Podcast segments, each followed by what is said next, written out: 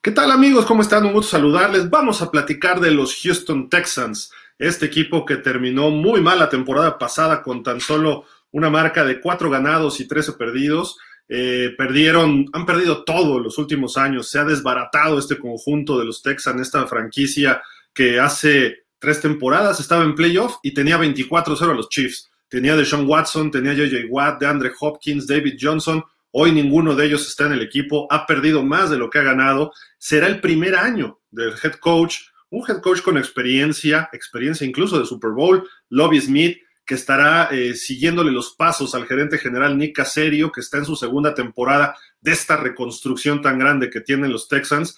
Y esta reconstrucción parece que va encaminada a través de un coreback que estará en su segunda temporada, Davis Mills, que si bien no lo hizo mal el año pasado, en el 2021, tuvo buenos números, tendrá que ver de alguna forma cómo compensar este año y demostrar que en su segundo año puede ser mejor y cargar con este equipo.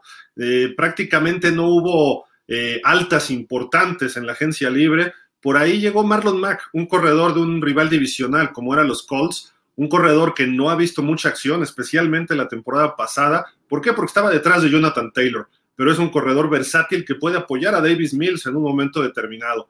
Ojo, está en, la silla caliente, quizá el mejor jugador que tiene la ofensiva del equipo de los Texans, Laramie Tonsil, ese tackle izquierdo que alguna vez fuera primera selección del draft por parte de los Dolphins y después fue cambiado a los Tejanos.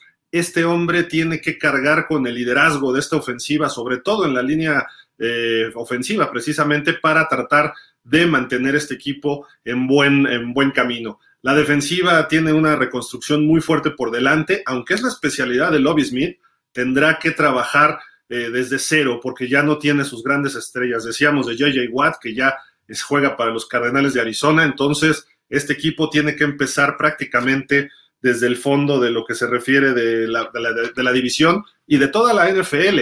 Tuvo la peor ofensiva la temporada pasada, fue la 32 y su defensiva también estuvo de, muy mal.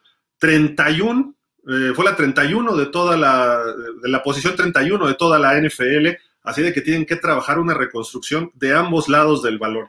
Y en lo que se refiere al draft, pues tampoco es que les haya ido, digamos que del todo bien a este conjunto de los Tejanos, no hicieron eh, pues eh, lo que se refiere a una buena labor, sí se llevaron a un corner, Derek Stingley Jr., que pues va a ayudar en esa defensiva, pero no va a ser suficiente. Es parte de un proceso, es el año uno, vamos a decirlo, prácticamente porque ya no hay nada de lo que se heredó de la administración anterior. En la misma primera ronda se llevan a un guardia de Texas AM, Kenyon Green, que puede aportar bastante. Eh, como ustedes pueden ver las calificaciones promedio y lo que sacamos también en pausa de los dos minutos del draft, es un equipo que lo hizo bien, pero no sabemos si le va a alcanzar, si va a ser suficiente para estar peleando en una división ante Indianápolis, que viene muy fuerte este año, se espera que mejore de la mano de Matt Ryan, los Titanes, que es el rival a vencer todavía, y unos Jaguares de Jacksonville que han mejorado considerablemente, nada más cambiando de coach y con dos, tres adiciones. Los Tejanos la tienen muy, pero muy difícil, no solamente con la división, sino también en lo que se refiere a la conferencia americana. Vamos a ver si son capaces por lo menos de terminar arriba de cuatro o cinco victorias, por lo menos mejorar lo que hicieron el año pasado. Se ve difícil, pero no imposible. Mi pronóstico de forma personal por parte de este equipo de los Tejanos, creo que van a terminar nuevamente con cuatro ganados y trece perdidos. Por ahí tienen algunos partidos que serán importantes, pero eh, tendrán que dar alguna sorpresa en la división y pues eso es lo de lo que dependen ellos realmente, porque si no, este equipo puede ser el peor de la NFL.